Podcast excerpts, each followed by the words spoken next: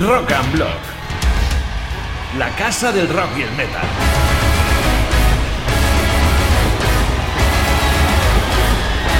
Siempre con los mejores contenidos en entrevistas, reportajes, charlas, concursos y un montón de sorpresas para ti, amante del rock. Hoy en Rock and Block Friends presentamos Homenaje a Bonnie con Alfredo Piedrafita, Rafa del Fresno, David Medrano y Oscar Ricoy. ¿Qué hay amigos de Rock and Block? Bienvenidos a nuestra serie de podcast y videocast Rock and Block Friends. Aquí encontraréis un montón de contenidos divertidos en los que pasar un, un rato chulo y de una forma diferente. Pero bueno, os preguntaréis, ¿qué es esto de Rock and Block Friends? ¿no? Ahí con el nombre tan chulo que le hemos puesto. Bueno, pues básicamente serán publicaciones que hagamos pues cada dos semanas o cada semana en las que abordaremos un tema y debatiremos sobre ese tema, trataremos de tener alguno de los protagonistas relacionados con ello. Eh, hoy tenemos la primera entrega de estos, de estos especiales. Será un homenaje a Bonnie, eh, que bueno, como sabéis recientemente nos dejó y, y, bueno, hemos querido dedicar este programa a su memoria. Eh, al mismo tiempo aprovechar para recorrer un poquito de, lo que es la, historia de, Barricada y además contar con, con un protagonista muy especial eh, que fue compañero, compañero suyo y que bueno, ahora os contará David un poquito más de qué va, de qué va el tema hoy. Así que, pues nada, David, cuéntanos eh, qué es esto de Rock and Block Friends especial homenaje a Bonnie. Sí, bueno, pues como ha dicho Oscar, hoy vamos a hacer un homenaje a Bonnie, a la muerte, fallecimiento de Bonnie, que nos dejó nada al comenzar 2021 que ha sido un, yo creo que una gran pena y ha sido un gran golpe de realidad para muchos de nosotros que éramos fans, como yo, por ejemplo, de Barricada desde hace mucho tiempo. Y entonces, claro, la muerte de uno de sus integrantes pues, más importantes y más representativos, pues es un poco chocante, ¿no? Un poco fuerte, la verdad. Y bueno, hoy tenemos también el placer de contar con Rafa, uno de nuestros colaboradores, y en unos momentos pues conectaremos con Alfredo Piedrafita, que fue guitarrista de Barricada también, y luego también ha hecho alguna cosilla en solitario y tal, y hablaremos un poco con él para que nos aclare alguna cosa que a lo mejor entre nosotros pues no podamos debatir, ¿no? Ok, aquí además, o sea, sois dos superfans de, de Barricada, ¿verdad?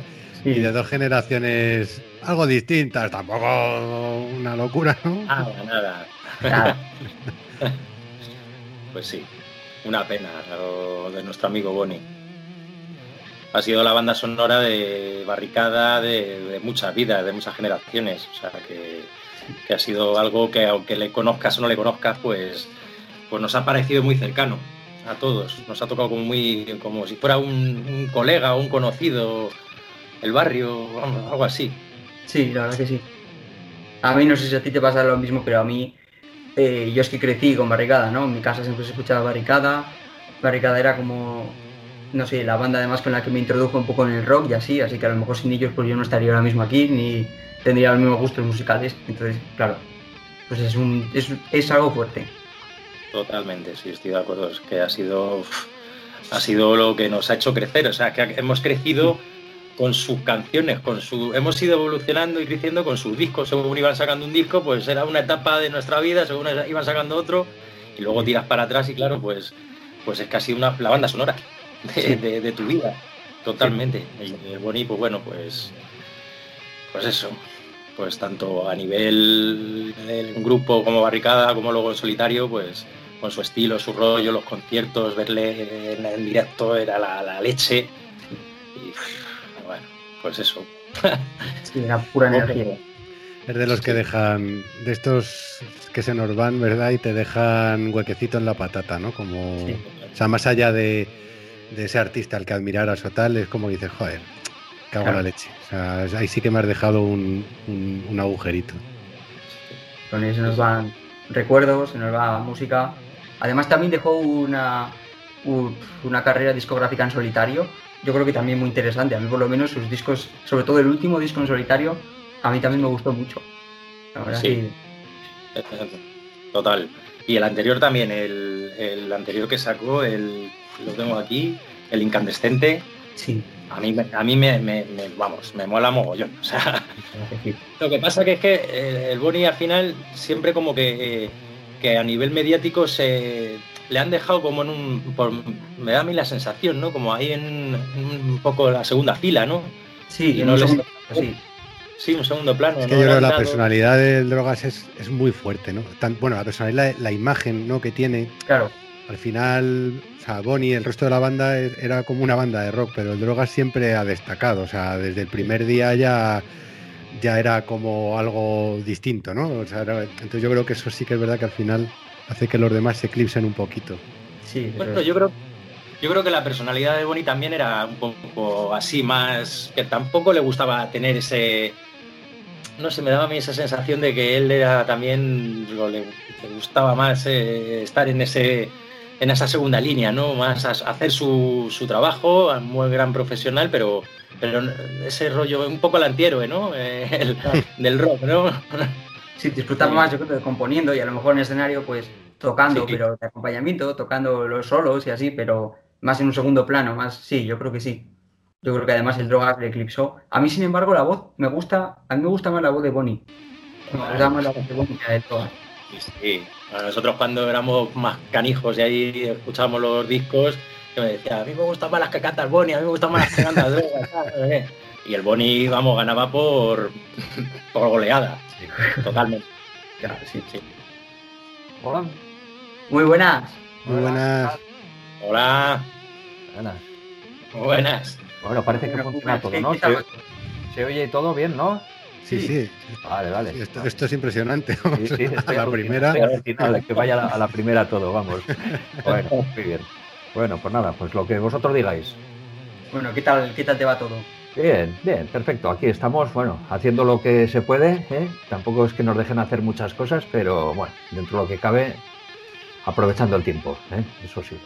con todo este, este, tema del coronavirus y así, ¿qué tal estás llevando, qué tal está llevando la música?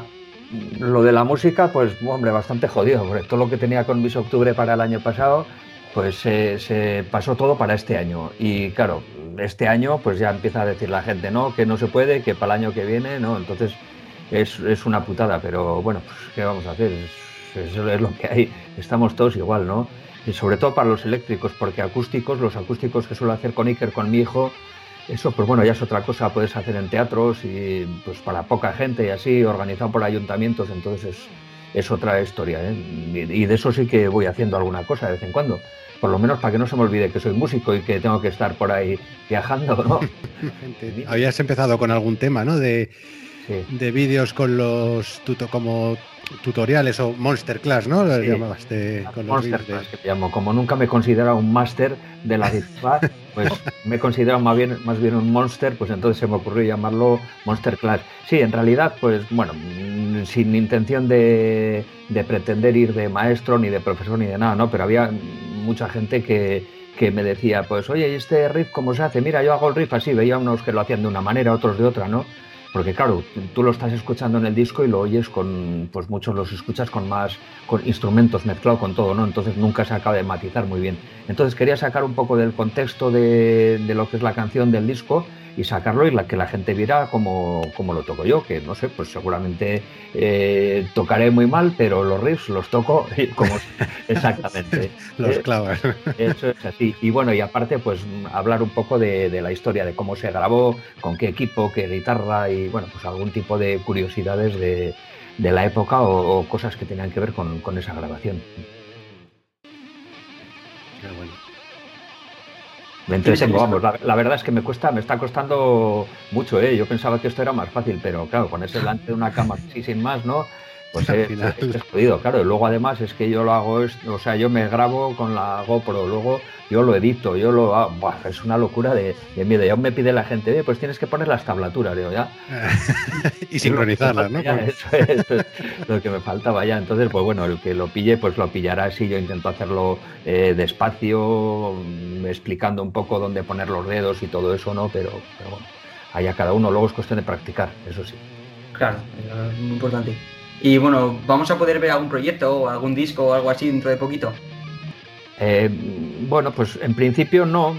habrá, habrá otro disco de Mis Octubre, seguro, porque bueno, pues vamos haciendo canciones, pero vamos haciendo sin prisa, ¿no? Es un proyecto que nos lo tomamos con, mucha calma. Bueno, yo ya a mi edad ya las cosas me las intento tocar con la mayor, tomar con la mayor calma calma posible, con mucha ilusión, con la misma ilusión que el primer día, pero bueno, ya ya tengo muy claro que, bueno, pues la gente le gusta Miss Octubre y bueno, pues les gusta eso, pero todavía sigo yendo a tocar con Miss Octubre y aún hay alguno abajo que me dice, tronco, toca lentejuelas, toca lentejuelas.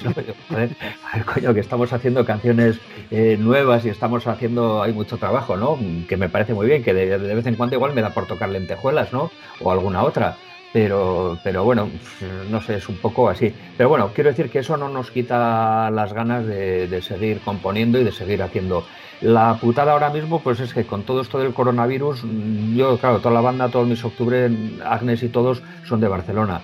Entonces, claro, yo de Pamplona, lo tenemos para ensayar, lo tenemos un poco complicado. Lo, que, lo de quedar en Zaragoza a mitad de camino, como que no, como que no Entonces, lo más cómodo es que vaya yo allá y, bueno, pues hacemos unos ensayos intensivos, ¿no? Pero claro, ahora mismo, pues desde junio del año pasado, yo creo que es que no, que no puedo ir.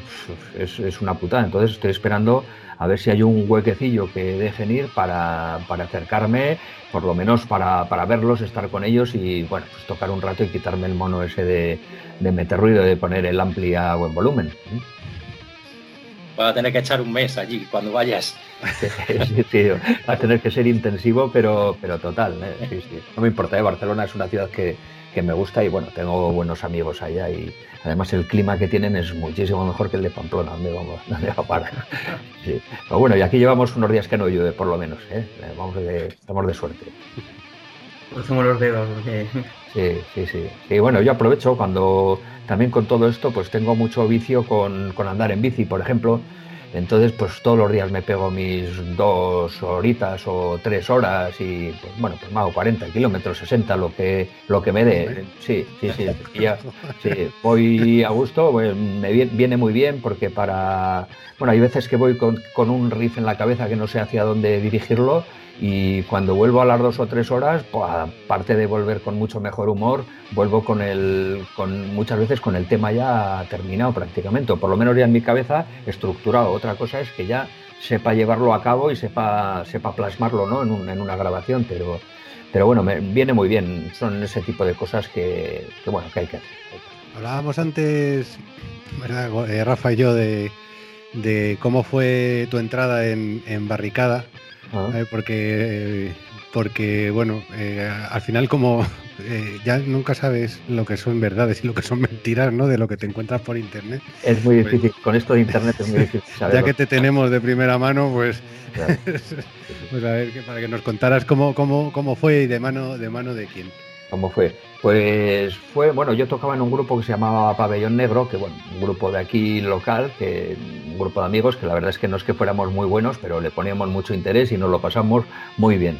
Y, bueno, y conocía, eh, conocía al Drogas, lo conocía pues desde, desde críos, éramos de la, de la cuadrilla, incluso llegamos a coincidir en la misma clase en el colegio juntos alguna vez. Y, bueno, pues ellos grabaron el primer disco. Antes de sacarlo a la venta, Sergio, el guitarrista, uno de los guitarristas y cantantes de, aquella formación, eh, se iba a la mili. Entonces se iba a la mili y me dieron un toque a mí para, pues eso, para que lo sustituyera. En principio no sabíamos muy bien si era para que cuando volviera yo me largaba y le volvía a dejar el sitio o que no. Y bueno, pues al final me dijeron que, que me quedara, yo, yo encantado no sé, recuerdo eh, que habían eh, todavía el disco no había cuando yo entré todavía el disco no había salido en la calle a la venta yo recuerdo de estar con ellos metiendo los CDs en las bolsas y metiéndolos en, en, el cartón ¿no? del, del EP no y bueno pues la verdad es que bueno, fueron buenos tiempos esa es la verdad absoluta de cómo, entré no sé algo debieron de ver cuando me dijeron que me quedara no sé Está claro que los riffs te salían. que cobraba poco o algo, no sé.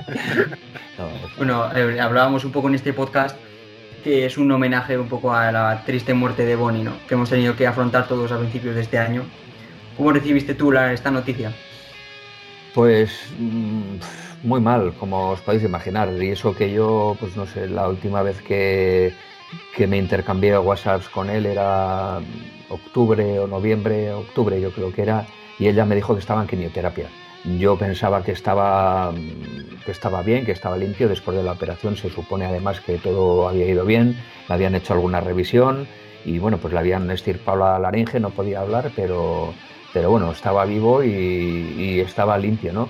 Pero bueno, pues estas cosas del cáncer pues, pues son así, ¿no? Se ve que el año pasado le, pues se le detectaron alguna metástasis y bueno, se, extendió la cosa mucho y aún y todo, pues eso, yo desde, desde que él me lo, me lo comunicó en octubre o noviembre, luego ya seguía en contacto con su familia también y bueno, ya me iban contando que las noticias iban a peor, que la cosa estaba muy, muy chunga, que pintaba muy mal y aún y todo, a pesar de, a pesar de, saberlo y de siempre te crees que estás preparado para, para estas cosas, ¿no? Que, que, el tiempo te da, te da fuerza para ir asumiéndolo, para ir digiriéndolo de alguna manera, ¿no?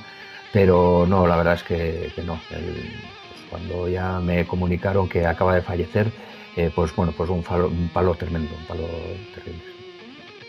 Como para todos, bueno, no hay más que ver la reacción que ha habido en, todo el país, ¿no? Increíble en un, en un grupo de rock eh, que haya semejante semejante revuelo y semejante historia. No sé, que el, incluso el vicepresidente del gobierno ponga en su, en su Twitter, ¿no? Le dé las gracias a Boni por, por todo, vamos, y por todas las canciones de Barricada y todos los conciertos a los que había ido, vamos, él y otra gente. Digo él por, por poner una persona, por ver el nivel, ¿no? Hasta dónde llegaba estas cosas. Muchas veces nosotros también, pues bueno, siempre hemos pecado mucho de, de modestos, de, bueno, tampoco le hemos dado demasiada importancia a, las cosas, no veíamos que sí, que estamos en, que Barricada ya no era una cosa nuestra, que era una cosa de mucha gente, ¿no? que estábamos en la, en la vida de muchísima gente, pero claro, cuando hay una historia así es cuando realmente te das cuenta de la magnitud de, Barricada. Eso comentábamos también un poco al principio, que ha sido un impacto tan fuerte para todos que no, no nos esperábamos una noticia así. Y claro, Barricada, que ha sido eh, la infancia y un poco el grupo con el que hemos crecido, muchas generaciones distintas, ¿no? Comentábamos Rafa y yo. Pues claro, pues eso es un impacto gordo. Sí, la verdad es que sí, sí, es un impacto eh, muy fuerte, muy fuerte porque, bueno, pues en este país, como dices, no es solamente ya eh, que la gente de mi generación, por ejemplo, no, nosotros íbamos a los conciertos y en los conciertos siempre había tres generaciones, ¿no? Veías a los chavalillos jóvenes, la edad mediana y luego los más talluditos también, ¿no? Quiero decir que era algo que aglutinaba a mucha gente. Incluso en un momento dado llegó a sobrepasar ciertas canciones nuestras, llegaron a, sobrepasar ya al, típico personaje rockero, ¿no? Ya sobrepasaba eso. Había mucha gente que, conoce, quien no conoce en blanco y negro, no hay tregua, ¿no? Aunque no sea un rockero un heavy o, le guste eh, el pop o la oreja de Van o cualquier cosa así, ¿no? Quiero decir que, hasta ese nivel llega, llegaba todo eso. Entonces, pues bueno, normal que haya sido un, palo muy duro para todos, pero bueno, por suerte ahora descansa y encima está, es una leyenda ya. Ya lo era antes, pero bueno, ahora mucho más. Yo siempre digo que he hecho mucho en falta, eh, bueno, he hecho en falta no, me fastidia mucho estas cosas, ¿no? Que parece que te tienes que morir para que se te valore, ¿no? Y siempre lo decimos y lo reconocemos todo. Joder, pues es verdad, pues es que es verdad, pero claro, pues realmente siento que cuando, cuando le hizo falta eh, no tuvo todo el apoyo que, necesitó, no tuvo todo el apoyo y bueno, pues esa es la lástima que, nos queda a todos, ¿no? Entonces, pues bueno, que, es, que nos sirva de, lección, ¿no? Para, para saber valorar lo que tenemos en vida también, ¿no? Nos cuesta mucho valorar las cosas que tenemos en vida. Es, es muy complicado, se dice fácil, pero difícil, que no, pues es, tiene tela. Comentábamos antes que lo cercano que nos resultaba la imagen de, o la figura de Bonnie a todos, aunque no le conociéramos. Era mm. como un tipo del barrio de al lado, del pueblo de al lado. Era alguien que, tenía una personalidad tan cercana, sin, aún sin conocerle, que a todo el mundo, claro, pues eh, aún sin conocerle, le ha afectado de una forma muy directa. No sé si sea lo que tenía él, de no sé, como... Sí, era una persona muy callada, que nunca se metía con nadie, ni con nada, ni todo eso, ¿no? Entonces, pues bueno, supongo que eso te hace más cercano y más, y, más amable, ¿no? Bueno, además, eh, cuando Barricada se disolvió, Eh, Bonnie retomó su carrera en solitario, el Drogas pues hizo lo mismo, tú formaste Miss Octubre y así. ¿Qué mm. relación tuvisteis entonces, desde entonces los tres? ¿Os hablabais o tal? Pues poca, con el drogas ya sabéis que hubo bastante lío, que si me han echado, que si no es verdad que te hayamos echado, bueno, mm, ha habido muchas historias de esas, entonces eh, poco, poco contacto teníamos, poco o, ninguno, ¿no? Prácticamente. Eh, entre él y yo, pues bueno, cada uno iba a su camino, vivimos, yo vivo en un pueblo de las afueras de Pamplona y él en otro, justo al otro lado, con lo cual el contacto que teníamos pues era telefónico o, por WhatsApp y así, no, no era el contacto que había, pero bueno, también es verdad que antes, antes de la disolución de Barricada, eh, pues no sé, tampoco muchas veces se piensa que un grupo son gente que están todo el día juntos y que salen juntos por ahí, que salen a tomar potes y salen eh, de marcha juntos. Mm, no es verdad, vamos, somos compañeros de trabajo, somos gente que trabajamos, somos amigos sobre todo, porque vivimos muchísimas cosas juntos, ¿no? Pero eso no quiere decir que tengamos que estar todos los días juntos, ¿no? Entonces mucha gente se extraña y dice, ¿y no os vais por ahí juntos? Pues mm, bueno, cuando nos vamos por ahí de, viaje estamos muchísimo juntos, muchísimo tiempo juntos, ¿no? Yo creo que cuando, cuando llegamos aquí necesitamos también, viene bien poner un poco, un poco de distancia, ¿no? Para luego cogerte con, con más ganas, cosas que pasan, Y también hay un mito ahí en el aire que yo no sé si, yo no sé si es cierto o no, eh, a lo mejor tú nos lo puedes desvelar, ¿es cierto que hubo posibilidad de que se volviera a juntar barricada, todo antes en 2020 o así? Hubo, o sea, han llegado ya los rumores a todos lados. bueno, siempre, siempre ha habido, siempre ha habido una intención, siempre ha habido algo ahí en el aire que estaba, que estaba rondando. Y bueno, realmente mm, hubo un momento en que pudo haber una posibilidad, sí. Claro, ya imagino que ya ninguna, ¿no? Nunca se sabe, en esta vida nunca puedes decir de este agua no, de este agua no beberé. No sé, quizás es que no lo sé. Ahora mismo no hay, ahora mismo no es la intención, no, no es la intención ni hay ninguna ninguna acción por ese por ese lado. ¿eh? Eh, pero, pero bueno, que nunca se sabe. No, no, no, hay, no hay nada descartable en esta, en esta vida. Sería un bonito homenaje. Eh, Podría la verdad es que podía ser. Bueno, yo estoy seguro que en cualquier caso homenajes a Bonnie no, no van a faltar. Pero bueno, ese sería el, el, homenaje con, mayúsculas, vamos. Ya puestos a, rebuscar en los secretos, ¿qué es eso que nos espera dentro de ocho días? dentro de ocho días. Eh, sí, eh, lo hemos visto en, en, Facebook. En la página de Bonnie. En, la, la página de Bonnie. Sí, sí, sí, sí. Pues, pues, no lo sé, no, no lo sé. Supongo que ellos lo, ellos lo sabrán. Está claro que eh, va a haber homenajes a Bonnie. Ahora igual no es el momento con, con, lo que hay. No si se hace algo no, no, es cuestión de hacerlo para cuatro personas, ¿no? No sé, quizás, quizás tengan algo que, que anunciar ellos en ese sentido. Pero bueno, en cualquier caso, dejaremos que, que sean ellos los que lo digan. Yo es que tampoco hago mucho caso al Facebook y todo esto, ¿eh? Suelo ver cosas en el mío y, no miro nada más. La verdad es que cojo, lo cuelgo y ya, ya no lo hago. Cojo, pongo cosas de mis octubre o pongo cosas de, los Monster Class o pongo mis fotos de animales o de bichos de estos raros, ese tipo de cosas, pero lo cojo, lo dejo ahí y no, y no vuelvo a dar mm, señales de vida por ahí. La verdad es que aparezco. Eh, mira que se echar piedras en nuestro, piedras en nuestro tejado, pero haces bien, ¿eh? Porque al final, al final acabas loco con tanta la verdad es que sería un invento cojonudo, pero como todo lo que son inventos cojonudos, la humanidad somos capaces de, echarlo por tierra y empezar a echar mierda por todos lados. De uno del otro, encima de uno mismo, o lo que sea, ¿no? Y bueno, al final, pues todo se convierte en un nido de víboras tremendo. Y bueno, pues el, anonimato también hace, mucho, ¿no? Claro, el ser anónimo, el no estar ahí, cosas que la gente no te diría cara a cara, pero claro, si te lo pueden decir por un mensaje que no sabes ni quién es, pues, pues te, lo, te lo van a decir, ¿no? Entonces, en ese aspecto, las redes sociales son el puto infierno, vamos. Mm. bueno, hay que, hay que estar ahí, ¿no? De alguna manera. Sí, sí, está claro. Porque... No, parece que no eres nadie, ¿no? Si no estás ahí hasta ese punto hemos llegado a la humanidad. ¿eh? como, como cobramos, ¿no? bueno, cobráis por reproducciones ya, porque por venta de discos Es casi una quimera, ¿no? El pensar en...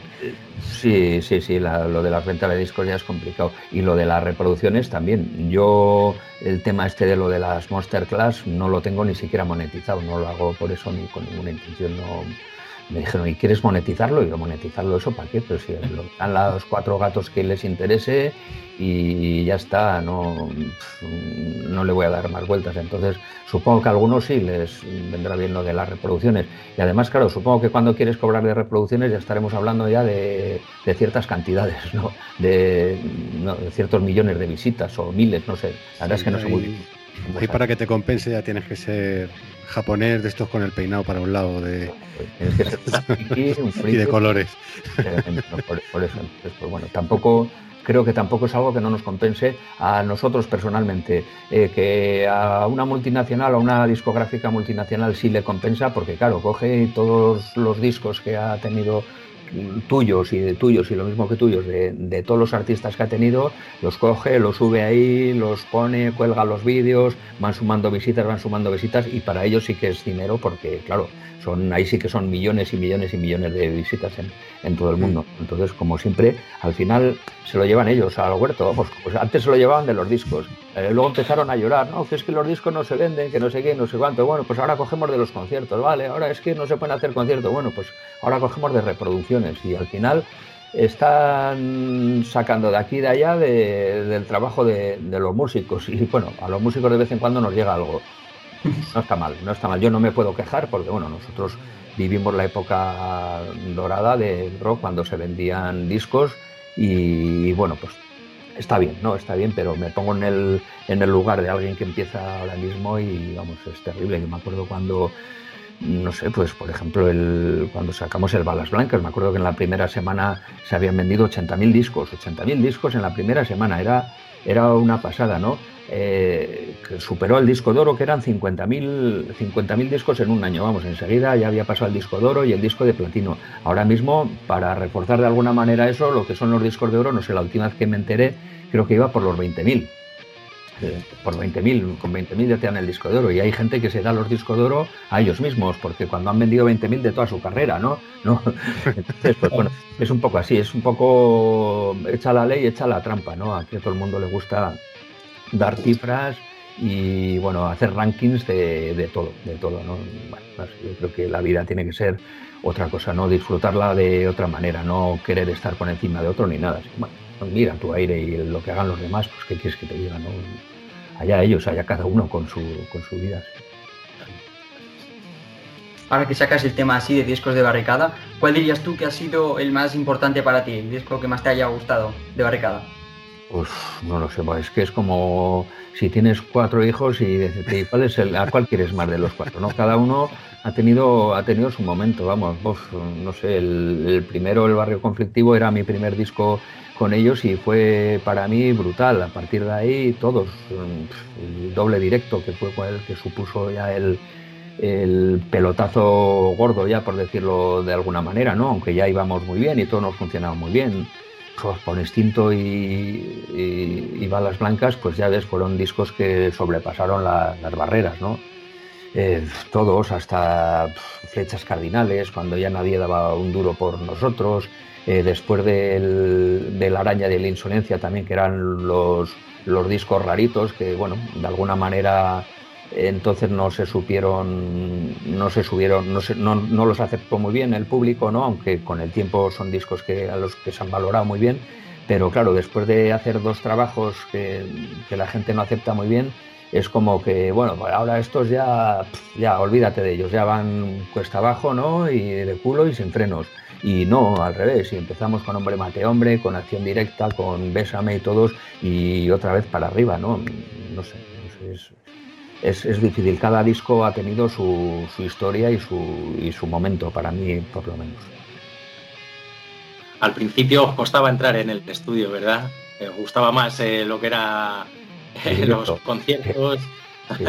Era, era más, más, reconfortante salir al directo y ver ahí un montón de gente cantando tus canciones y pegar un guitarrazo y bueno, y pegar unos botes y lo que sea, era, era bonito ir al estudio pues, pues, nos costaba un poco. Bueno, era algo que había que hacer, ¿no? Bueno, pues vamos, porque hay que hacer, porque la excusa para hacer una nueva gira es sacar un nuevo disco, ¿no?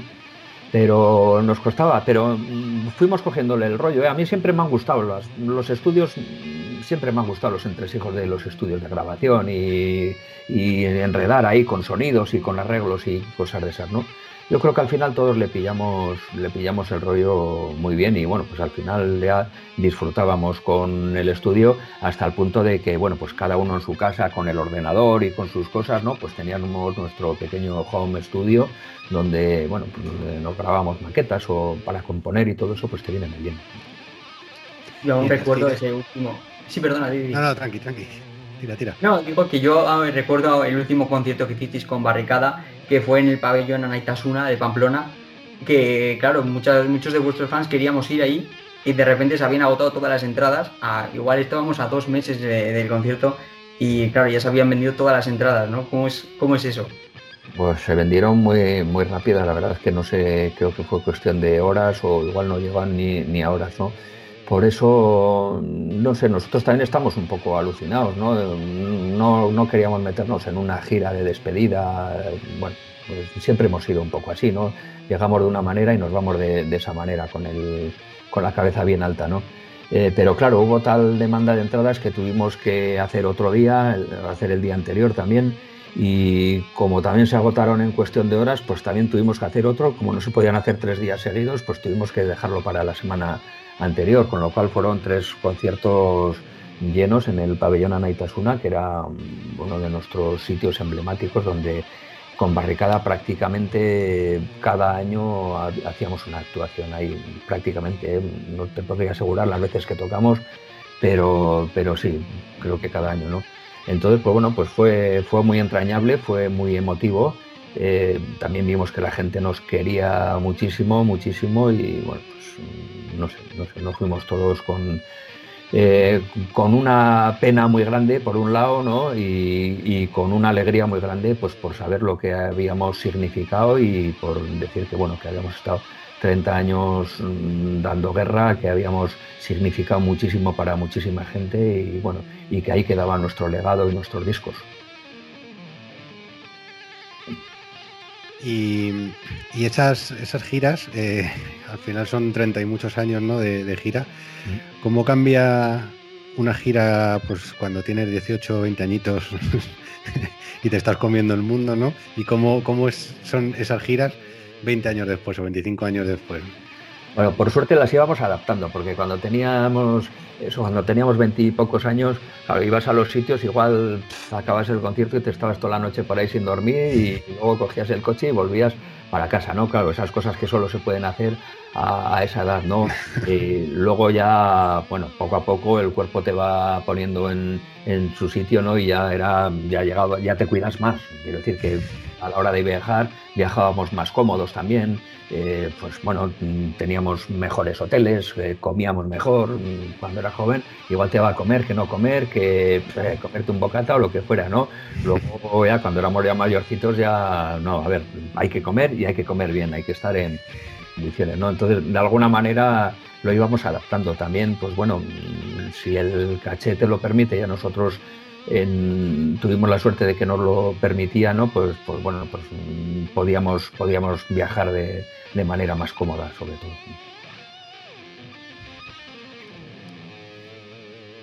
¿Y recuerdas tú algún momento así muy emblemático con, con Bonnie? ¿Algún momento que digas, este se va a quedar para siempre conmigo? Eh, cuando, cuando eres joven y cuando estás en, en, la cresta de la ola, cuando estás en un escenario con todo el subidón que, que te produce el escenario, ¿no?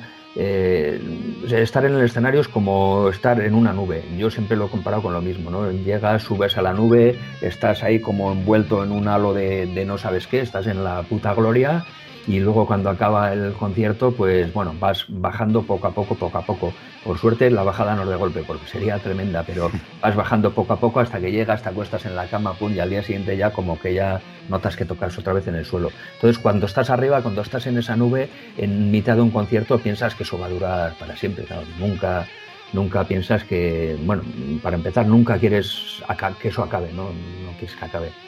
y siempre piensas que eso va a durar para siempre, aunque bueno, luego al día siguiente cuando te levantas pues ya sabes, eres más realista y ya sabes que bueno, las cosas tampoco duran siempre, ¿no? Pero bueno, en nuestro caso no nos podemos quejar, 30 años, pues fíjate, ¿quién no puede contar un grupo de... Es difícil, es muy, muy difícil, la verdad. Vosotros encima que empezasteis, claro, por lo más bajo y al final acabasteis ahí cresta. Es como se empieza, como hay que empezar, por lo más bajo. No sé, supongo que el que empieza, yo prefiero empezar por lo más bajo, ir subiendo, ir subiendo, ir subiendo y cuando estás arriba decir, bueno, pues ahora nos vamos, ¿no? que es un poco lo que hicimos. Sería mejor eso que empezar arriba del todo con un apoyo de una discográfica, con mucha pasta, mucho público y todo eso, y, al, ahí de ahí empezar a, bajar para abajo. ¿no? Seguro que no, el dinero que hayas ganado en esas giras no te da para pagar los psicólogos que vas a necesitar, psicólogos, psiquiatras o centros de desintoxicación. Vamos, tiene que ser, la verdad es que tiene que ser terrible eso. Sí, yo creo como decía, ¿no? que la verdad es que lo de, lo de retirarse en la cresta aunque sea duro porque dices, joder, es que lo estoy dejando, estoy dejando el pabellón lleno, ¿no? Y nunca mejor dicho, varias veces. Pero es verdad que te, vas con el sabor dulce de decir, joder, hemos hecho las cosas bien, nos vamos de una forma honrosa.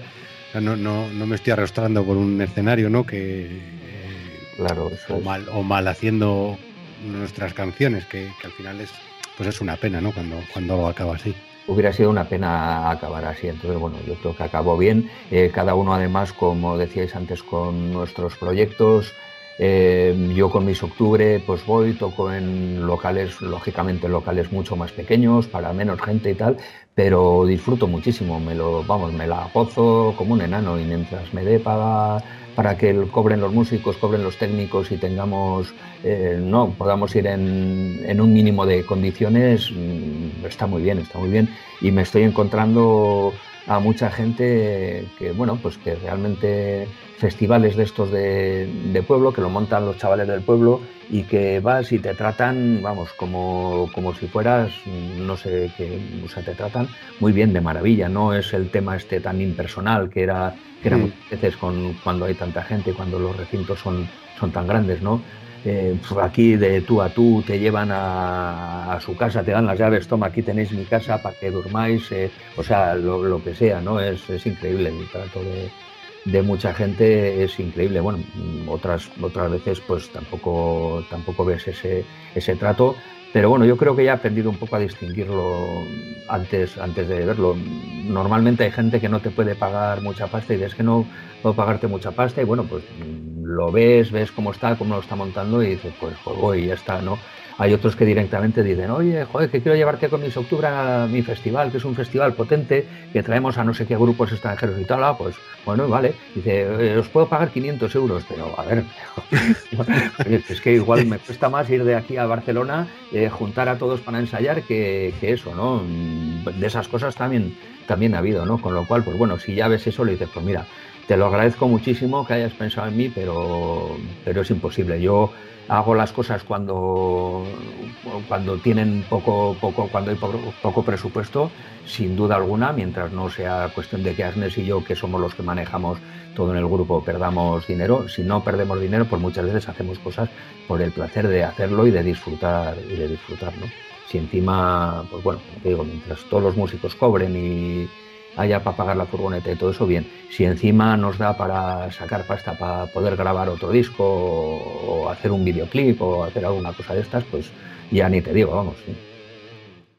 Otro nivel, ¿eh? es otro nivel de lo que estábamos antes, pero bueno, seguimos estando aquí y seguimos disfrutando, lo, no, lo bueno es que ya lo otro ya lo has vivido también. Sí, tengo esa suerte, tengo esa suerte que lo he vivido. Hay mucha gente que mataría por, por, lo que he tenido yo. ¿eh? Claro. Bueno, también eh, nuestro trabajo nos costó. hay gente que se piensa que eso dice, no, claro, te coge una compañía, te lanza, te sube, te tal. No, no, no, no. Aquí tienes que estar picando piedra desde abajo, desde el principio, desde el primer día hasta el último. Y cuando estás en lo más alto que es cuando más piedra tienes que picar para conseguir eh, mantener esa coherencia de grupo y esa, y esa humildad, ¿no? Que, y los pies en el suelo, sobre todo. Muchas veces es muy, es muy fácil, cuando lo tienes todo, tienes el mundo a tus pies, es muy fácil olvidarte de, la gente realmente, ¿no? Y de tus compañeros y de todo eso, ¿no? Entonces, eh, para eso sí que hay que estar también trabajando y bueno, y para seguir haciendo canciones. Con Barricada la verdad es que siempre arriesgamos muchísimo.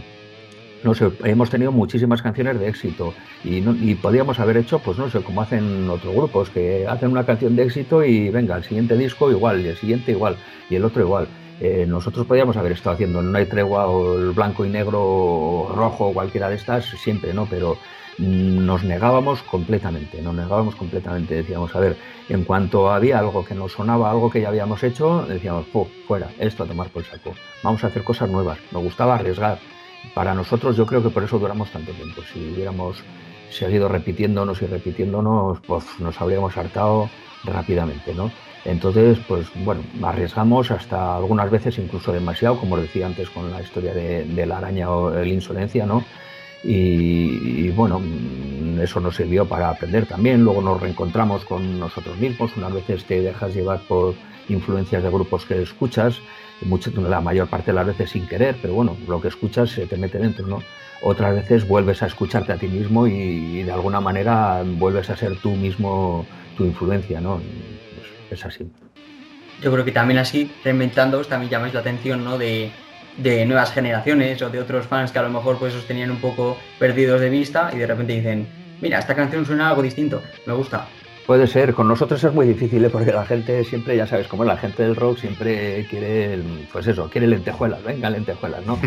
Eh, pero, pero bueno, con nosotros ya sabían. De hecho, yo me acuerdo que había temporadas en que anunciamos, vamos a sacar un disco nuevo y decía la gente, a ver qué hacen estos, a ver qué hacen porque, bueno, pues realmente eh, de disco a disco cambiamos, ¿no? El estilo, porque el estilo era barricada, él sonaba a barricada por todos los lados, ¿no? Pero, pero eran canciones completamente distintas, ¿no?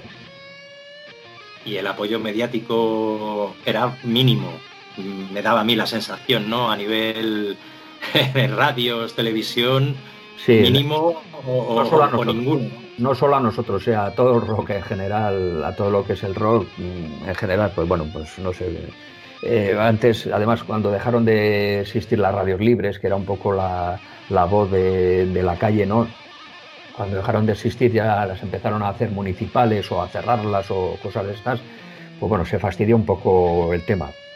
Aún sigue habiendo eh, algunas cosas, pues como vosotros, o bueno, alguna radio también que, pelea de verdad por el rock and roll, que bueno, yo, Agnes y yo siempre nos gusta llamaros la resistencia, ¿no? La, verdadera, la verdadera resistencia de, ahí, bueno, bueno, las trincheras, donde, donde todavía se sigue haciendo rock and roll por, por amor al rock and roll y por amor a la música y por amor a, a todo esto. No, no cuentan tanto los números, ni las audiencias, ni, ni el dinero como, como el cariño que tienes tú a, esto, ¿no? Al final... ¿Qué os voy a contar a vosotros? es verdad que, somos minorías, sobre todo en medios y estas cosas, pero es verdad que luego cuando nos juntas somos unos cuantos, ¿eh? O sea, que, que luego nos metes en un estadio, en, en un concierto, festivales y dices, joder, pues Coño, hay que hay gente para sumar, ¿no? Bueno, la calle siempre ha tenido mucha fuerza también, ¿eh? Siempre ha tenido mucha mucha más fuerza de la que de la que se ha pensado, ¿no? Pero bueno, los medios realmente no, no apoyan demasiado, bueno, y, menos ahora. Ahora mismo, eh, ¿qué quiere un periódico? Pues quiere titulares, o quiere chascarrillos, o quiere enfrentamientos, o quiere, quiere mierda, quiere morralla, quiere prensa amarilla, ¿no? Y el que le guste eso, pues bueno, pues ahí está y ahí se defenderá mientras le dure. Mm, no sé, a mí personalmente esas cosas me gustan más bien poco, entonces, pues bueno, seguramente como tampoco doy titulares, pues igual será por eso que tampoco. seguro. Nosotros nos alegramos, ¿eh? que, todavía. Sí, sí. Ahora no, no vamos a rascar por ahí. A ver si nos cuentas algo de tu vida personal. Porque a mí es difícil sacarme. Yo, fíjate que me han llamado también eh, con todo esto de la disolución de barricada y todo eso. Pues llamaban de periódicos, de prensa, de sitios de donde no me habían llamado en la vida, ¿no? De sitios importantes. Bueno, pero ¿qué queréis? No, que es que no sé quién ha dicho, el otro ha dicho. A mí, ¿qué coño me contáis? A mí no me llaméis eso. O sea, habéis pasado eh, como de comer mierda, ¿no? Y, ahora me venís para que cuente cosas de esas. Yo en la vida he dicho nada malo de, ningún ex compañero mío, ni lo diré, al contrario, siempre eh, siempre he pensado que eran muy buena gente, gente con mucho talento, de los que he aprendido muchísimo, pero muchísimo. Y, espero que ellos de mí también tengan, eh, puedan decir lo mismo y puedan haber aprendido algo, aunque sea menos de lo que he aprendido de ellos. Claro. Antes mencionabas eh, el disco Flechas Cardinales, que fue, el último disco ya de Barricada, y fue también el primero sin el drogas en la voz principal. Sí. ¿Vosotros sabíais cuando entrasteis a grabar el disco que iba a ser el último disco de Barricada o realmente lo grabasteis como uno más? No, no, no sabíamos, no teníamos la intención de que fuera el último ni, nada. Pues simplemente lo grabamos, empezamos a, girarlo, estuvimos dos años girándolo y bueno, pues fue cuando Bonnie dijo que se quería centrar en su carrera en solitario, que es algo muy, muy lógico y entendible por cuando todas las cosas se hablan, ¿no? Pues pues está perfecto. Entonces, pues, pues bueno, bueno, pues tampoco es un drama, no sé, nos vamos, como decía antes, nos vamos con la cabeza bien alta, hemos hecho un buen trabajo y punto, ya está, pues a partir de ahora recordar los, los buenos momentos que han sido muchísimos.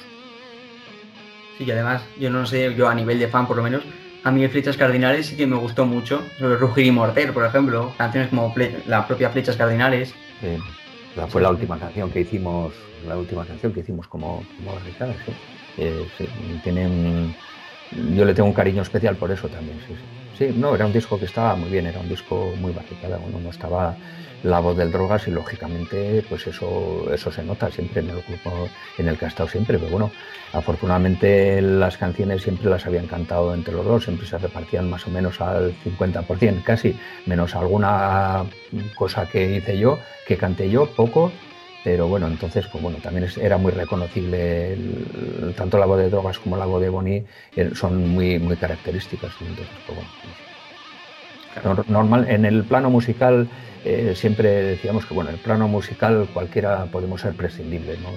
Igual en el plano personal, que es, que es algo a tener muy en cuenta y es cuando realmente se echan, se echan en falta las personas.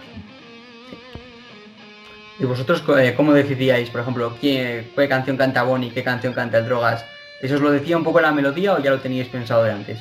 Normalmente solía ser a la hora de, componer el tema en el local, cuando, cuando más o menos lo, lo estábamos haciendo entre todos, enredando, pues se veía enseguida quién tenía ganas de cantarlo y quién no. Con el que se iba corriendo al micro era porque tenía una idea de melodía o de algo de letra o lo que sea, iba corriendo al micro y empezaba a cantarlo. Era un poco un poco así, vamos, no, tampoco, no sé, quiero decir que si, si el Boni traía una canción más hecha de ya de su casa, más elaborada, ¿no? Para que la termináramos de curar entre todos, pues pues la cantaba él, lógicamente. Lo mismo pasaba si, si la traía el drogas. Eh, si la llevaba yo, pues, pues bueno, pues el primero que la cogía o el que más a gusto o el que mejor le iba al tono, ¿eh? también que muchas, muchas veces era, cuestión de eso, de, del el tono le va mejor a esta voz o le va mejor a, la otra, o puedo tocar el bajo y cantar esto a la vez bien, sin problemas, o la guitarra y cantar a la vez, no, era un poco por, por comodidad, sobre todo. Mirábamos la comodidad, además, Mm, sobre todo teniendo en cuenta el directo. Las canciones siempre cuando las haces, eh, al menos yo, yo me las imagino como, como, pueden ser en directo. Y ahí es donde veo si me gustan o no me gustan. Pues en el disco es muy fácil, en el disco puedes empezar a hacer arreglos, a meter una cosa por aquí, otra por allá, que casi ni se oye, pero le da un ambientazo, ¿sabes? El disco puedes hacerlo terrible, de, grande y de, y de sonoro y todo, ¿no? Pero claro, si eso no eres capaz de llevarlo al directo, es difícil, ¿no? Entonces es mejor pensar las canciones a la hora de hacerlas en sencillo, como va a ser, con bajo, dos guitarras y batería, ¿no?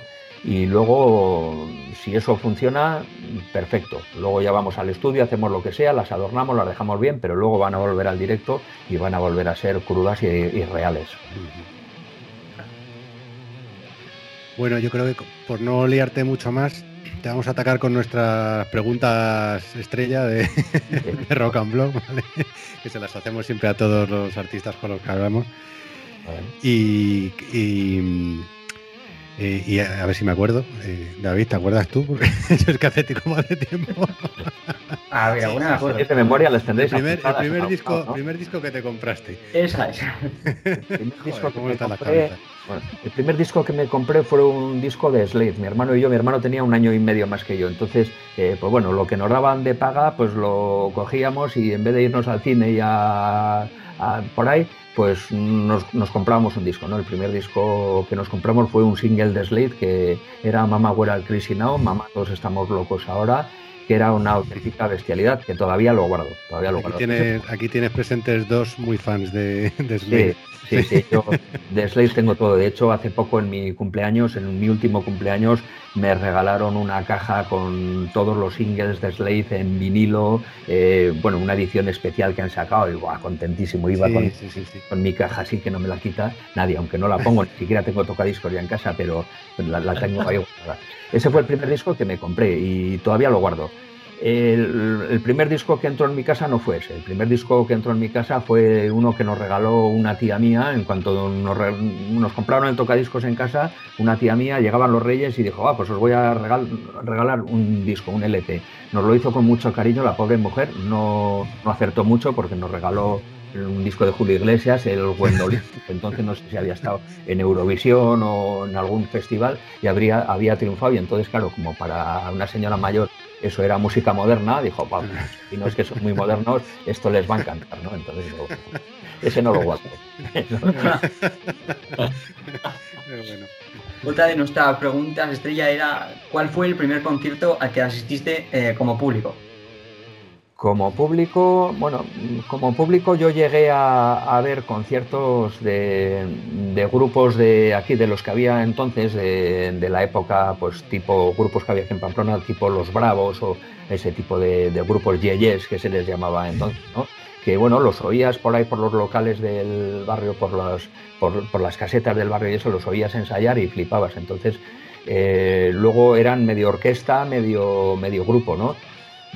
Esos eran los primeros que, veía y mi hermano y yo nos quedamos así, embobados, embobados mirándolo. El primer concierto así de verdad que vi ya saliendo de Pamplona, todavía no tenía ni 18 años, tuve que ir a, Irún a ver a Rory Gallagher, a, un frontón, tocaba en, el frontón de Irún y a mí me gustaba muchísimo Rory Gallagher entonces, bueno, entonces y ahora, y, no sé, no sé, pues fue coger un autobús, mis padres me dejaron, todavía no lo entiendo cómo, porque yo ahora un hijo pequeño no le dejaría, no le dejaría hacer eso, ¿no? Y, pero recuerdo que era una cosa muy así como un poco cutre, pero bueno, pues lo veías ahí y tenías a Rory Gallagher aquí delante tuyo a nada, unos metros, tocando y haciendo esas virguerías y cantando, era bestial, bestial. De hecho, fíjate cómo era el concierto que todos, todo el mundo estaba sentado, era como todos muy hippies, además a mí todo ese rollo hippie me gustaba mucho, ¿no? Y eran todos hippies mayores que yo y yo alucinaba, ¿no? Viendo, viendo ese ambiente. Estaban todos sentados en el suelo, todo el mundo sentado en el suelo. Y de repente algunos animó y se empezó a poner de pie y todo eso y todo el mundo, ¡eh! Agáchate, agáchate. O sea, los conciertos se veían sentados, ¿no? Un concierto de Rory Gallagher. Luego lo he visto tres o cuatro veces más, lo, lo llegué a ver tres o cuatro veces más, ya de pie y bueno, muy bien. Pero el primer concierto serio fue ese. Eh, ¿Quién te hizo amar el rock?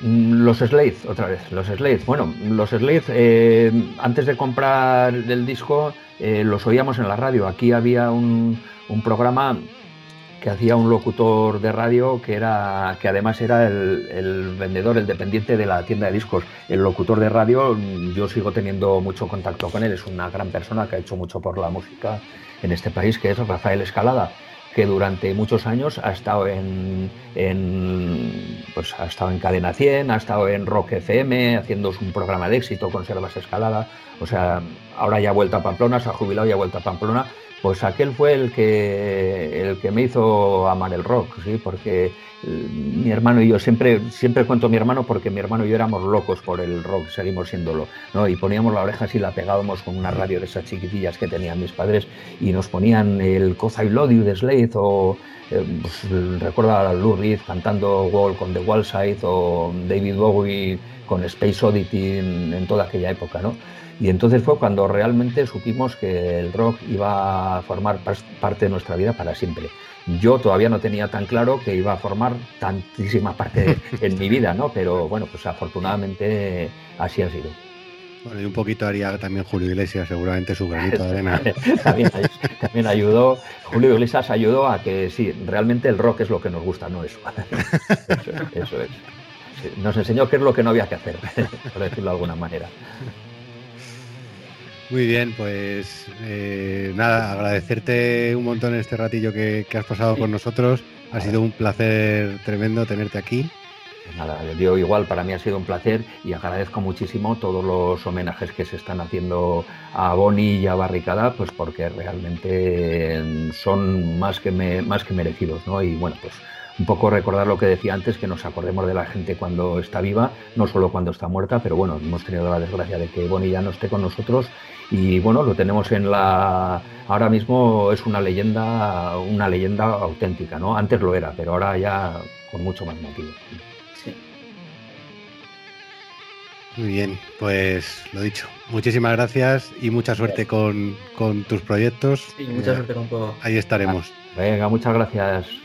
Gracias, un saludo. saludo.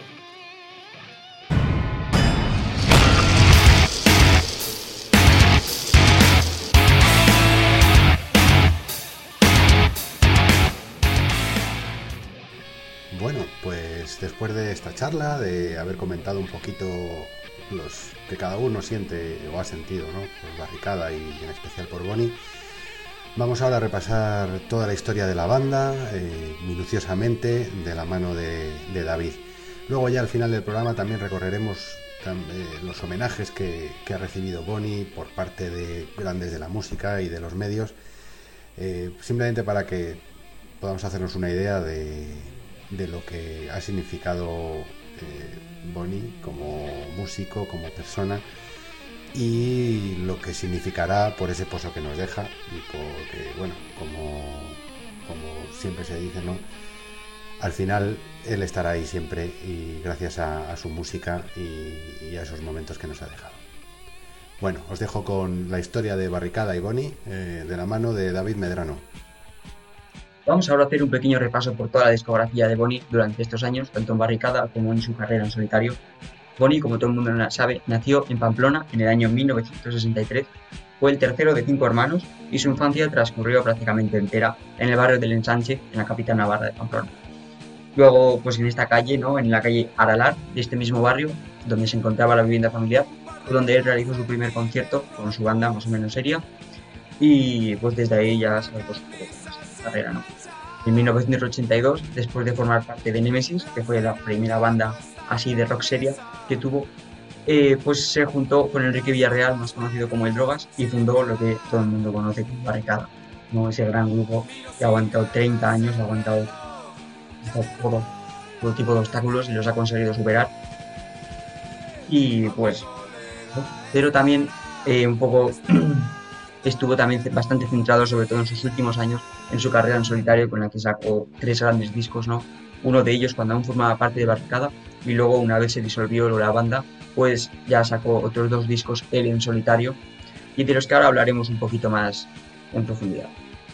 Vamos a hablar un poco de sus discos, los discos que creó junto a Barricada, todos los integrantes de Barricada, eh, sobre todo empezaron en los 80, ya sabemos, en los 80 es cuando se grababan la mayor parte de los discos de rock nacional importantes de la actualidad, eh, pues Barricada no era una excepción.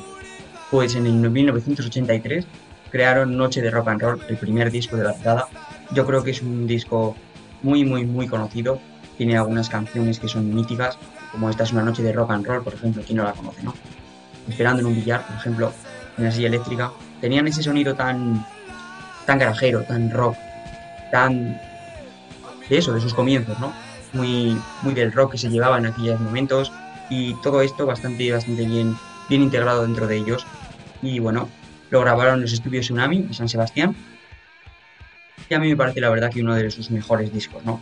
ya digo, Esperando un billar, silla eléctrica, es una noche de rock and roll, canción que con la que por cierto empezaron todos los conciertos de su última gira, la gira de despedida, Así que le hace un disco mucho más emotivo.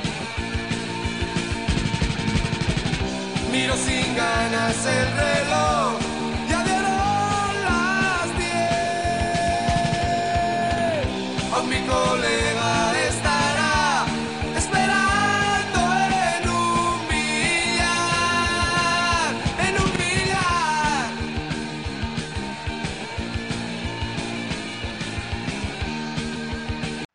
Dos años más tarde, en 1985, grabaron Barrio Conflictivo.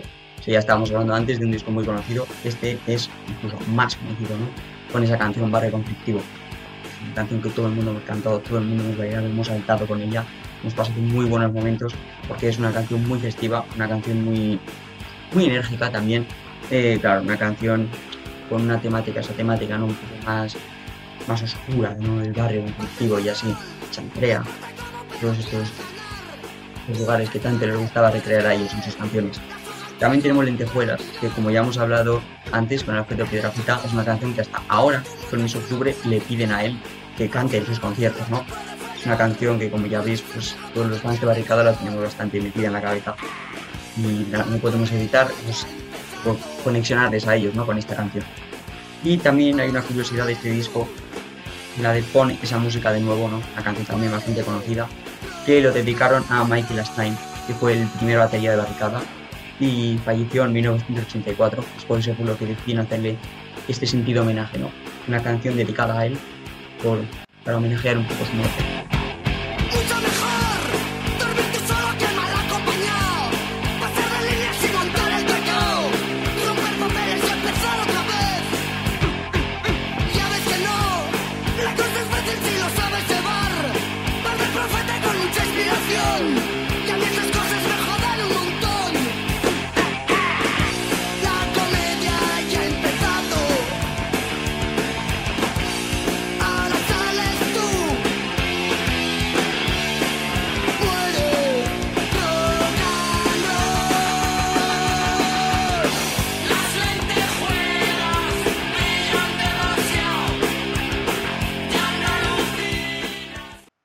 Un año después, en 1986, entran a los estudios y graban el disco No hay tregua.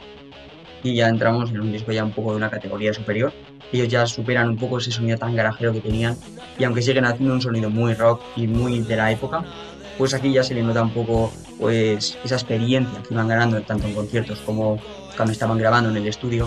Y claro, nos dieron canciones tan buenas como el propio No hay tregua, Ocupación, Písale, unas canciones míticas de barricada que ahora mismo si dieran un concierto barricada no podríamos evitar escucharlas porque es obvio que las iban a poner ahí, ¿no? Eh, lo grabaron en los estudios Eurosonic en Madrid y como ya he dicho es uno de los discos que les fueron colocando poquito a poco el listón muy alto a otras bandas y fue haciendo que cada vez fueran creciendo más y más y más. Con el disco No sé qué hacer contigo, grabado en 1987 en Ibiza, eh, ya consolidaron un poco su sonido barricada ya podíamos, ya sabíamos qué esperar de ellos en futuros discos y la verdad es que esta es una auténtica obra de arte, es una, una auténtica barbaridad, ¿no? Cuando salen todos mirando una canción que ha sido tocada un montón de veces por un montón de otros grupos, ¿no? Que incluso les hacían covers, y, versiones y todo lo que quieras, todo eso le hacían a esta canción. Sabes hablar bien con Tesson, que es una canción que los fans de Barricada nos gusta mucho, pero a lo mejor fuera de lo que son los fans no es tan conocida, sin embargo es una canción muy buena, muy movida y que entra mucho en la dinámica de Barricada. Y el propio no sé qué hacer También así como curiosidad está Bahía de Pasaya, que fue censurada. Ya sabemos cómo van esto de las discográficas, ¿no? A veces censuran algunas canciones, pues esta es la canción que tuvieron que censurar de, de Barricada y por eso pues nunca ha salido a la luz.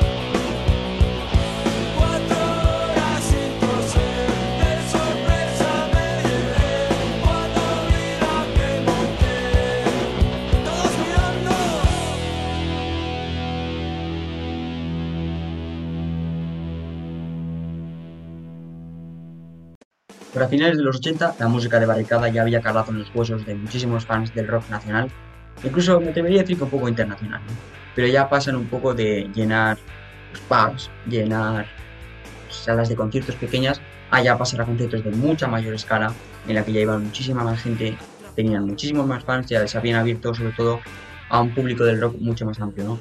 En 1988 sacan Rojo, mundo conoce, ¿no? Por rojo, ese riff inicial de la guitarra que, en cuanto, en cuanto un fan de Barricada escucha los primeros acordes, ya sabe qué canción van a tocar, ¿no? Obsesión, Animal Caliente, por ejemplo, también es una canción muy famosa de este disco.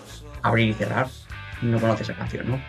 Son canciones que pertenecen al mismo álbum, ¿no? De 1988 y es un poco ya lo que hemos dicho, ¿no? El rock ya estaba consolidado su sonido y pues ahora aquí ya simplemente evolucionan más aún con ese rojo. Incluso ese Pasión por el Ruido que graban en 1989, ¿no? Con la propia canción Pasión por el Ruido, con canción Objetivo a Rendir, por ejemplo, es una canción también muy muy buena y muy movida dentro de este disco. Y así un poco como curiosidad, eh, también tenía una canción llamada En Nombre de Dios, que fue censurada por su discográfica de nuevo. Pues hablaría de temas religiosos y la discográfica decidió que era mejor censurar esa canción, ¿no? Antes que se sacarla y por eso pues tampoco ha salido nunca a la luz utiliza para dar.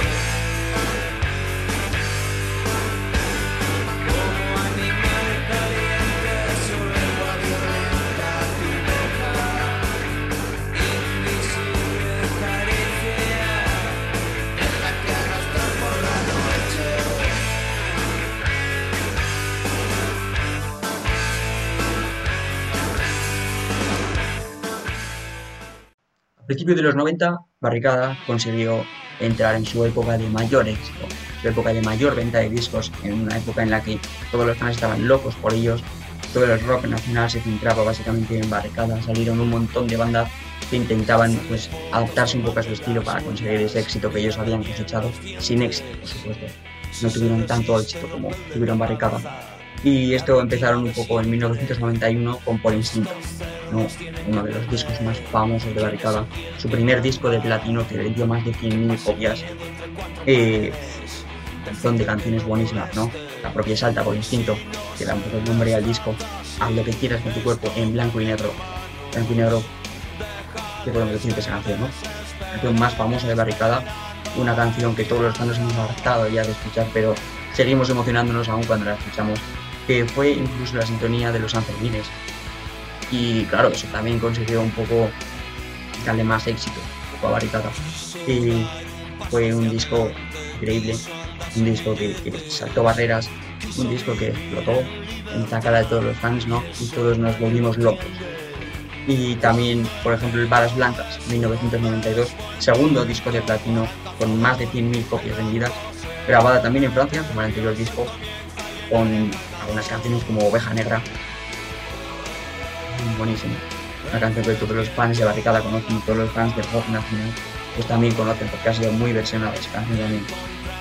No sé bien por qué, por ejemplo, no una canción, a lo mejor no tan tan tan cañera como Oveja Negra, no con ese ritmo más galopante, un ritmo más, más sosegado y más, más recto, pero una canción buenísima, no ningún fan te va a decirlo con Y también otros, como por ejemplo El mejor de tus días, ¿no? y canciones así. También luego en 1994 con, el disco llamado La Araña, que fue su segundo disco de oro, más de 50.000 copias vendidas, también una auténtica burrada.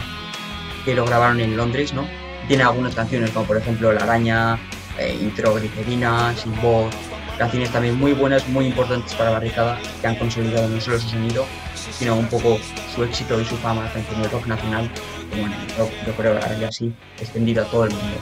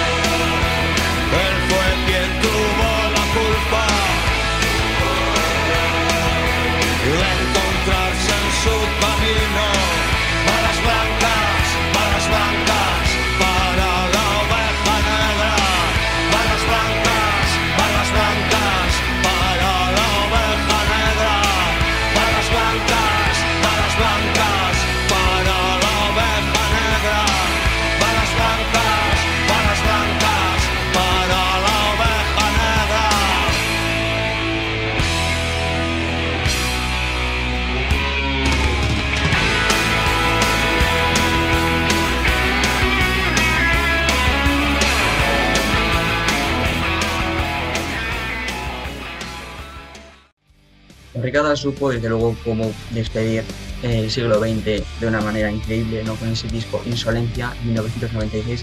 Este ya no consiguió un disco de platino ni un disco de oro, pero claro, es muy difícil después de dos discos de platino consecutivos y luego un disco de oro, pues seguir con esas ventas tan elevadas, ¿no? Además en esos finales de los 90, ¿no? 1996.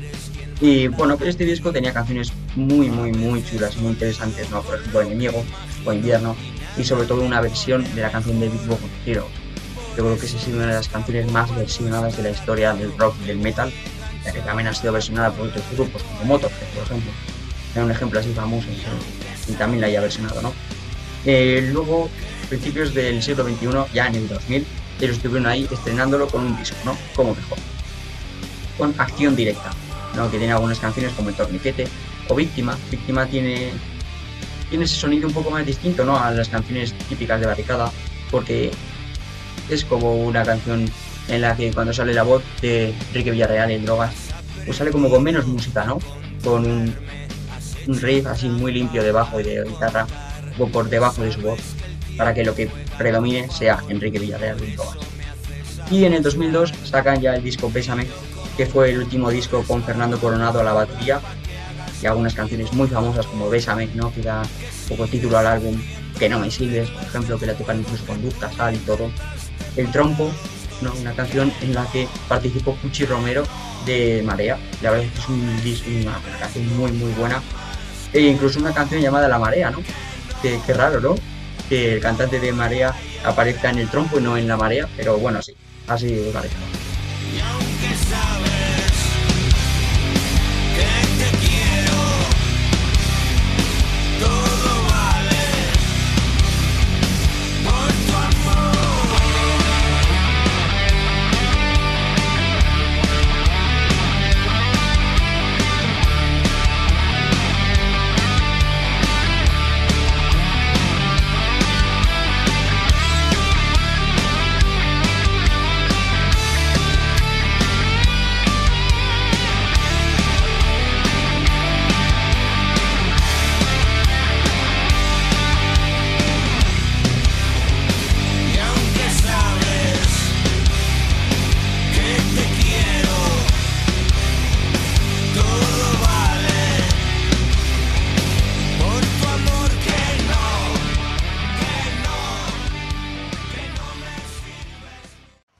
Entramos ahora ya en la época final de Barricada, eh, año 2004, lanzan Hombre Mate Hombre, ¿no? Con una portada muy, muy, muy interesante que, bueno, tomaron un poco el cuadro de Goya de Duelo Garrotazos. Es una portada que si la veis es buenísima, muy chula, muy llamativa, muy impresionante. Y con este disco empieza un poquito ya el final de Barricada, ¿no? Hombre Mate Hombre, que recibe tanto críticas positivas como negativas, pero claro, ya no tenía el mismo éxito porque ya estamos hablando de siglo XXI en el que ya un poco la música, eh, todo el panorama musical pues va cambiando un poquito, ¿no? Ya no es tan famoso el rock como era en los años 80, pero aún así es un disco buenísimo, yo soy muy, muy, muy barricada, lo puedes escuchar, es muy barricada, cosas muy nuevas, muy innovadoras, como siempre han hecho barricada con sus discos que han ido sacando, innovándose, renovando un poco su imagen, pero siempre con, con ese estilo tan de barricada, ¿no? Con canciones como Sean Bienvenidos, por ejemplo, o El Sapo del Cuento, o Ya no está. Las canciones que demuestran que Barricada seguía siendo Barricada, pero podía innovarse, podía renovarse, podía un poco darle un toque personal a su propio estilo. Y también sacaron La Tierra está sorda cinco años después, en 2009, ¿no? Nunca habían dejado tanto tiempo entre disco y disco, y un poco ya pues empezaba a cantar. Y bueno, La Tierra está sorda es un disco básicamente conceptual que habla sobre la guerra civil española un, acontecimiento que marcó la historia de muchísimas personas, que cambió la imagen de muchísimas personas sobre España y sobre la sociedad en la que vivíamos. Y bueno, pues tenía algunas canciones como Satanas, hasta siempre Tensi, por ejemplo, 22 de mayo de las 7 de la tarde. Todas estas canciones que son un poco, pues en ese estilo, ¿no? En estilo de la guerra civil española, un poco con el estilo de barricada, pues letras pues de protesta sobre todo, ¿no? De resignación, letras un poco todas las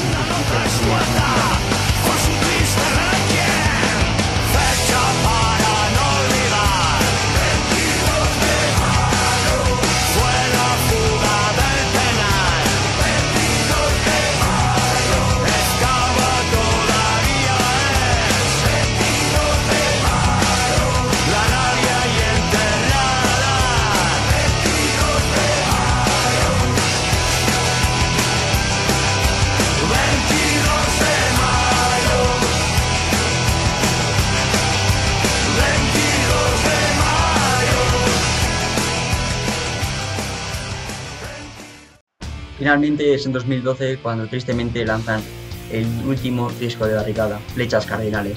Primero de todos los discos de Barricada sin Enrique Villarreal, no tanto no estaba ni en el bajo ni en la voz y eso se nota un poco con sus canciones, ¿no? Pony era principalmente la voz de todas las canciones de este disco, en la que también salían pues, otras personas, pues, sobre todo, sobre todo destacaba Bonnie. Eh, por ejemplo, canciones como Punto de Mira, como El Invierno, es una canción muy bonita y muy chula de barricada, La Balanza, en la que también participó Cuchi Romero, Rugir y Morder, son canciones muy buenas que a mí me parecen muy buenas, me parecen pues que se innovaron de nuevo, consiguieron renovar un poquito esa imagen de barricada.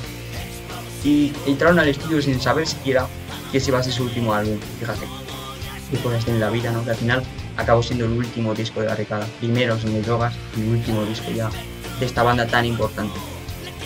Hay muchos rumores sobre el fin de barricada, ¿no? Y el que más claro está es que Bonnie quería un poco dedicarse a su carrera en solitario, algo completamente normal, ya que después de 30 años en una banda pues es normal que tengas ganas de, de quizás salir un poco de tu zona de confort, quizás intentar cosas nuevas, abrirte a proyectos nuevos, abrirte a conocer a músicos nuevos, a actuar en sitios en los que nunca has actuado por, por razones X, cualquiera.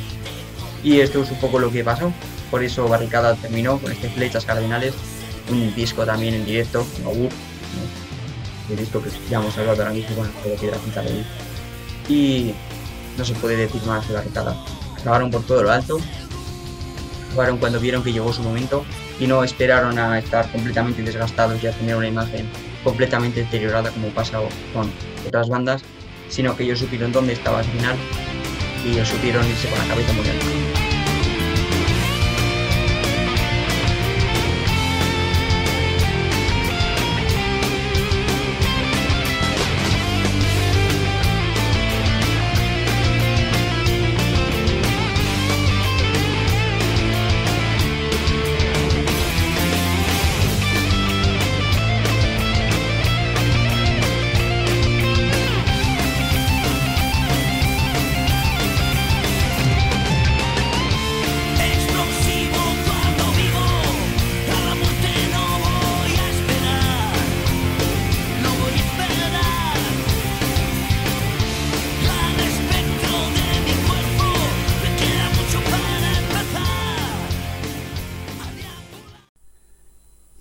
Terminar este programa, que como veis al final se nos ha alargado un poquito, tenemos a Rafa del Fresno que, nos va a contar algunas de las eh, homenajes que, se han hecho por parte de, como decíamos, músicos y a Bonnie.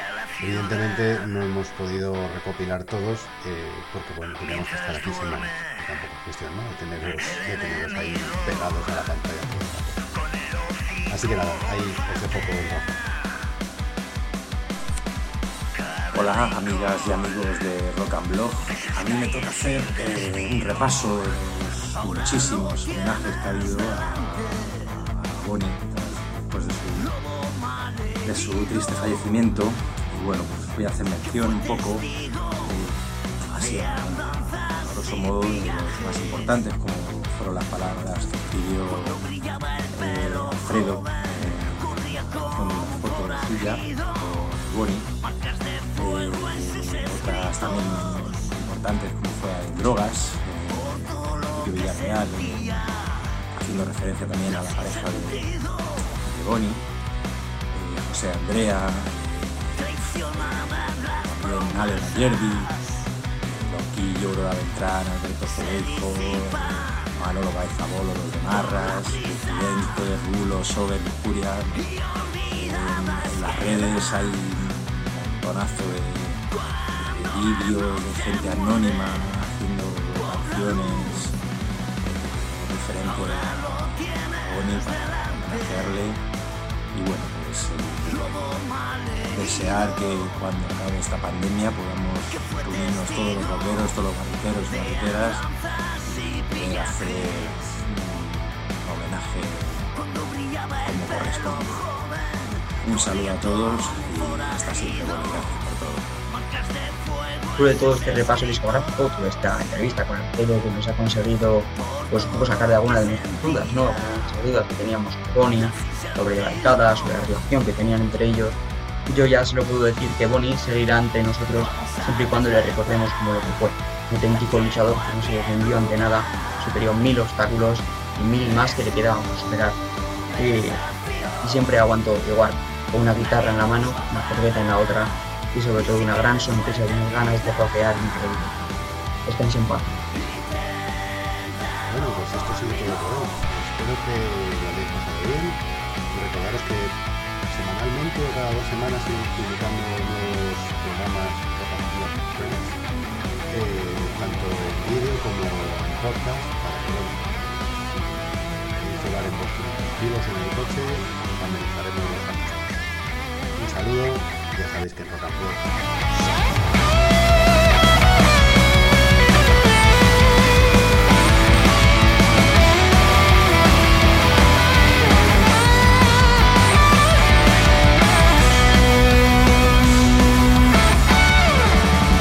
Vamos a despensar Rock and Block. La casa del rock y el metal Siempre con los mejores contenidos en entrevistas, reportajes, charlas, concursos y un montón de sorpresas para ti, amante del rock.